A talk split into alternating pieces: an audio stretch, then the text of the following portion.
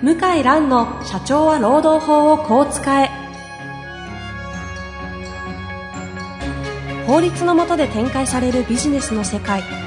ポッドキャスト社長は労働法をこう使えは弁護士の向井蘭が経営者の立場に立って経営者が知っておくべき労働法の基礎だけでなくビジネスに関する法律の問題を分かりやすく解説します。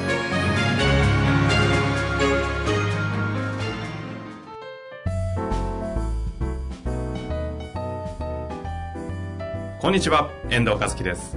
向井蘭の社長は労働法をこう使え。向井先生、本日もよろしくお願いいたします。はい、よろしくお願いいたします。さあ、今日も質問来ておりますが、はい早速、言ってよろしいですか？はい。では行きたいと思います。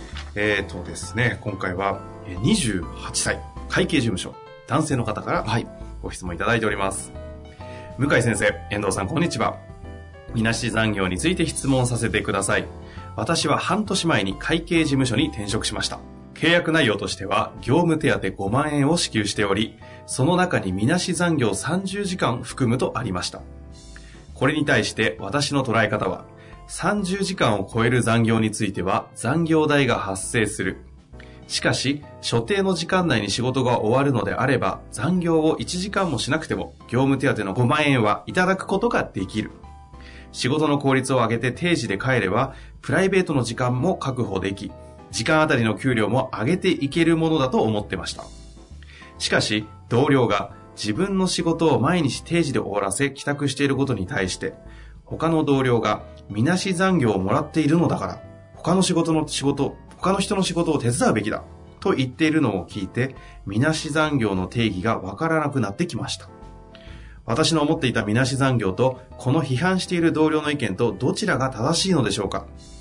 代表の先生に残業について聞いたことはありませんが、会社的には残業は良しとはせず、効率を上げて仕事をやろうという考えだと思います。ご教授よろしくお願いいたします。はい。うわー、いい質問じゃないですか、これ。いや、いい質問わですね。かる気がするな28歳でしょ？28歳。?28 歳っていうと、28平成、平成2年生まれとかですか？平成で言うと、もうちょっとじゃないですか？西暦で言うと90年でじゃないですか？?90 年。90年だ。ちょうど90年、89、そのあたりじゃないですかね。平成、もうちょっとか？ゆとり教育が始ま、もう始まってますね。平成2年ぐらいか。そうですね。始まってますうんね。はい。いやー、いい質問ですね。いい質問ですか、やっぱり。これは、これみんな確かにと思いますよね。これは、素晴らしい質問ですね。そんな引っ張らなくて大丈夫ですよ。そうですね。はい。はい。で、まあ結論から言うと、結論から来ちゃいますか。この方の考えは正しいですね。あ、そうですか。正しいです。これは、リスナーの方も、いやいやいや、そんなことないでしょって思ったんじゃないですか、今。いやいや、正しい正しいですか？うん。で、良くないのは、この会計事務所のこの所長先生ですね。そっち、代表の方。うんまあ、で、別に代表の先生が、極端に悪いわけじゃなくて、今までの日本はこういうやり方でうまくいってたわけですよ。うんうん。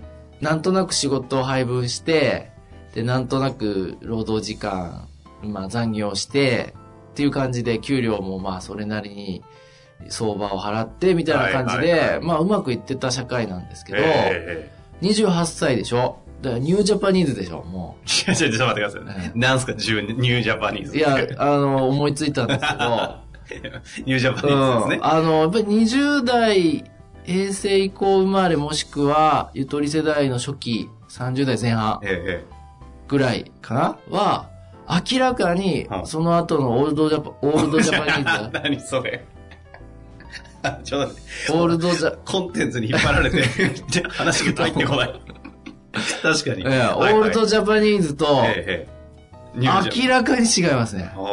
今、それ、あの、世世の中でいうゆとりぐらいのところに線引いてます？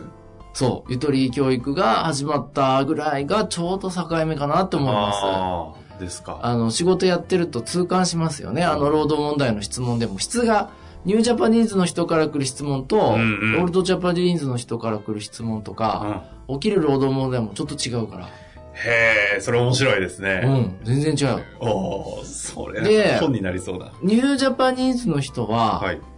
実はグローバルスタンダードに近いですよ。うーん。うんうん。中国住んでるからわかるけど、例えば中国人の、まあ、中産階級っていうか、まあ、ちゃんと外資系企業とか大きな会社勤めてるような、大学も出たり留学してるような中国人の方、まあ僕の周りが多いですけども、え彼ら彼女たちの考え方は、このニュージャパニーズとほぼ一致ですよね。えうんだとってもまあ合理的というか、まあ、オールドジャパニーズからしたらシビアすぎる。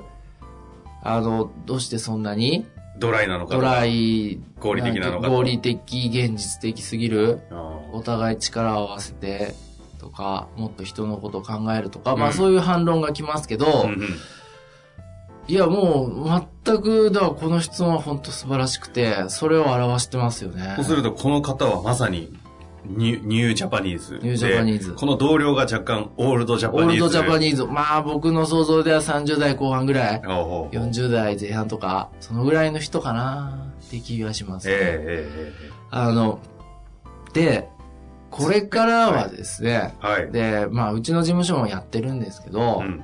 今までは例えば適当に振ってたわけですよ。えー、向井くんどう？ってし空いてる？じゃあこれできる？みたいな感じでうん仕事振って、ところが、ニュージャパニーズの人からしたら、自分はいくらもらってて、で、どこまで仕事やればいいかわからないと。これが不安なんですよ。で、あの、給料は日本の場合、部合じゃないから、あの、日本の法律事務所も最初はですね。はい。やったらやっただけ増えるわけじゃないわけですよ。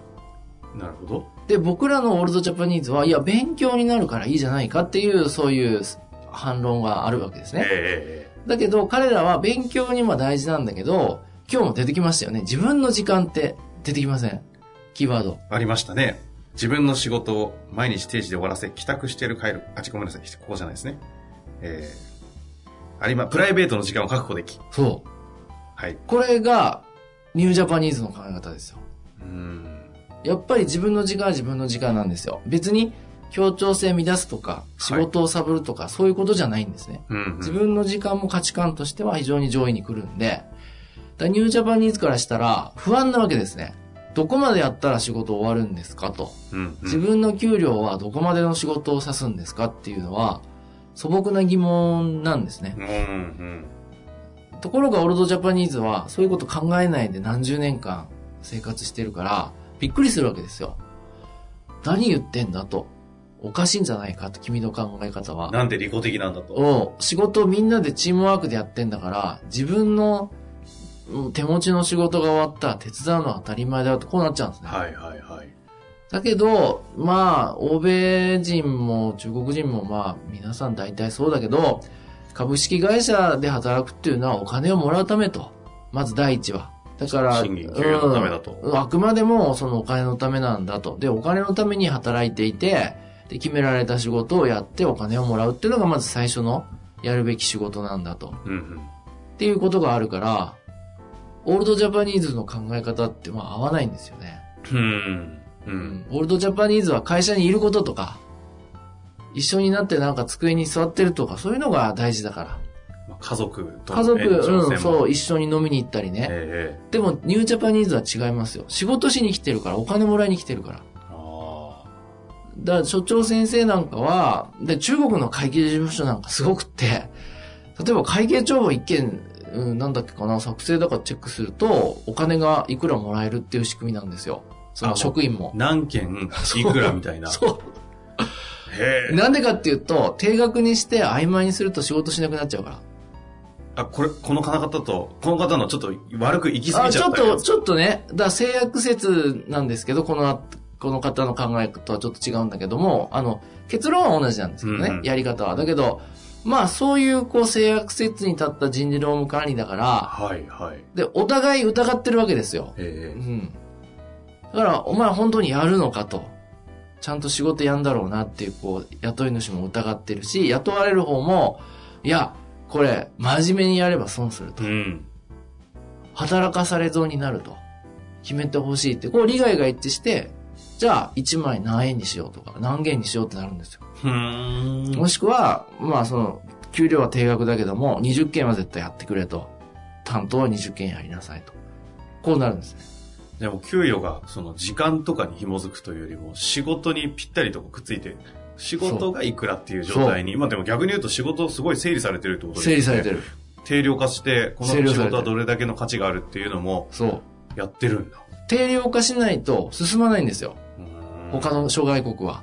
まあ、韓国はちょっとわからないんですけど、韓国は日本に近いところ実は多いんですけど、え中国はもう欧米人、まあ特にアメリカ人と似てるなっていう気がしますね。ですから、じゃあ解決方法は何かってこれはすごく難しくて、うん所長先生もオールドジャパニーズだから、おそらく今私が言ったことを言ったとしても、何言ってんだこいつっていう目でしか見られないんだよね。けど、あの、ちなみに、みなし残業として、きあの、上の方がその制度を取り入れてるっていうのは、基本的には時間外なるべく抑えようとして。いるっていう考えは、きっと所長先生ありますよあるあね。るある。でここをうまく、このニュージャパニーズの方は、まあ、逆手にとって悪いこと全然してないですけど、うまく効率化すれば、うん。その分もらえるんだから、まあ、うまくその制度に使っちゃおうという発想と、そ経営者側が、まあ、あんまり変に天井なしにするよりも、みなしでとりあえずこんだけ払っとけば、この中でうまくやっていけるかっていう固定でうまく管理できるようにすると、う。そう。この利害の位置をどこで取るかという。どこの、そう、おっしゃる通りですね。で、ただ、経営者は、なるべく人件費は、こう、増やしたくないっていう気持ちだから、えいや、なるべく働いてよと。お金払ってんだからっていう、オールドジャパニーズの考え方だからね。ニュージャパニーズは、いや、決められたものは早く頑張って終わったんだから、早く帰って当たり前ってことですから。同じ制度でも全然違いますよね。だから、こう、周りがね、オールドジャパニーズばっかりだから、おそらく、あんまり期待しないことですね。自分を理解してもらえるとか思わないで、で、会計事務所ってどうだろう？そんなに10年、20年長くいないんじゃないですか？いるのかな？この方が資格持っってるかはわからないですよね。あの、おそらくこれから取得するのかなっていう気がしますけども、まあ、それこそ自分のキャリア考えて、会社を使うぐらいでいいと思いますよ。だからた他人が何言っても、すいませんと。いや、僕、実は、あの、税理士試験の勉強もしてまして、決められた仕事終わったら帰りたいんですよってすいませんって言って帰れば、彼はそういう人だからってなるはずですよ。うんう。うんん。あんまり気にしなくていいと思う。けどこの方頭いいですよね。頭いいですよ。代表の先生にそれを言う前にちゃんとここで確認して、うんまあ 私に聞くのがいい、うん、私に聞くのがいいかはちょっと置いといて。あちょっとありうですね。うん、ででも、文章もね、まあ素晴らしい読みや、素晴らしく読みやすいですね。確かに。色整然とね、はい、素晴らしい。私は噛みまくってましたけど、文章すごい綺麗です綺麗ですね。あの、優秀な方だと思いますいや、本当か思いますよね。ら、で、ただ、周りが自分と同じであるべきだって思うと辛くなるんで、まあ自分はニュージャパニーズだから、まあそれはしょうがないと割り切って、だから自分はまあいつ独立するかとか目標を決めて、じゃあそのために今何するべきかと決めて淡々と自分のキャリアを積めばいいと思いますよ。本来こういう優秀なニュージャパニーズの思考を持っている方がいるんだったら、みなし残業にするよりも普通に残業代にしといた方が、お互いのためそうですけどね。まあ彼にとってはちょっと最終的には給料下がっちゃうかもしれないですけど、うんうん多分余計な仕事この方しないでしょうし、時間使わないし。いやー、だからそのみなしがですね、本音がさっき言ったように、これ以上払いたくないっていう場合が多いから、うん。差額を払う気ないんですよ。多くの場合。ですよね。これで打ち切りだよって、あとはもう勝手にしてねっていうのが本音だからう、ん。だから、みなし一回導入するともう直せないんですね。うん。んうん。で、しかも減らされると困る人もいるから。はいはいはい。あ、もうみなしの分はある程度もう最低保証みたいな見方になっちゃうんですか。はあだから一回やるともう止められなくなりますね。じゃあまあ自分のこの世代としての価値観をそう。優先して、優先決して合わせる必要はない。ああ、もうだってそんな一生いる職場じゃないんじゃないですか。そこまで言いましたね。え、だって、だ日本人ってすごくなんか同じ会社にいるのを、いいことだと僕も思ってたんですよ。はいはい中国行く前。えだけどもう中国人の人と話す、もう本当にショックを受ける毎日で、で、どっちが幸せかっていうと分かんないですよね、はっきり言って今は。だって同じ会社に長くいて不幸せな人もいっぱい見てきてるかえら、うん。で、どんどん元気なくなるんですよね。20年も30年もいると同じ会社に。幸せにしてる人もいるけど、大体こう疲れが顔に出てきたりね。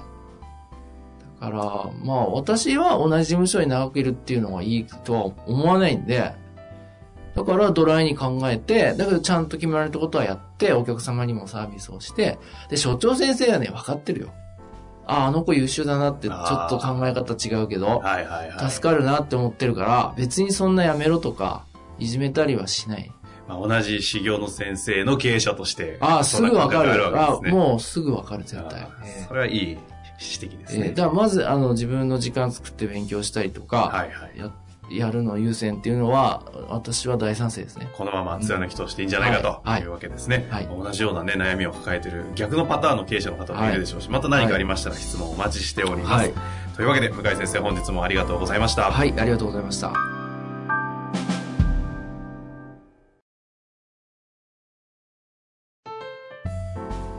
本日の番組はいかがでしたか？番組では向井蘭への質問を受け付けております。ウェブ検索で向井ロームネットと入力し、検索結果に出てくるオフィシャルウェブサイトにアクセス。その中のポッドキャストのバナーから質問フォームにご入力ください。たくさんのご応募お待ちしております。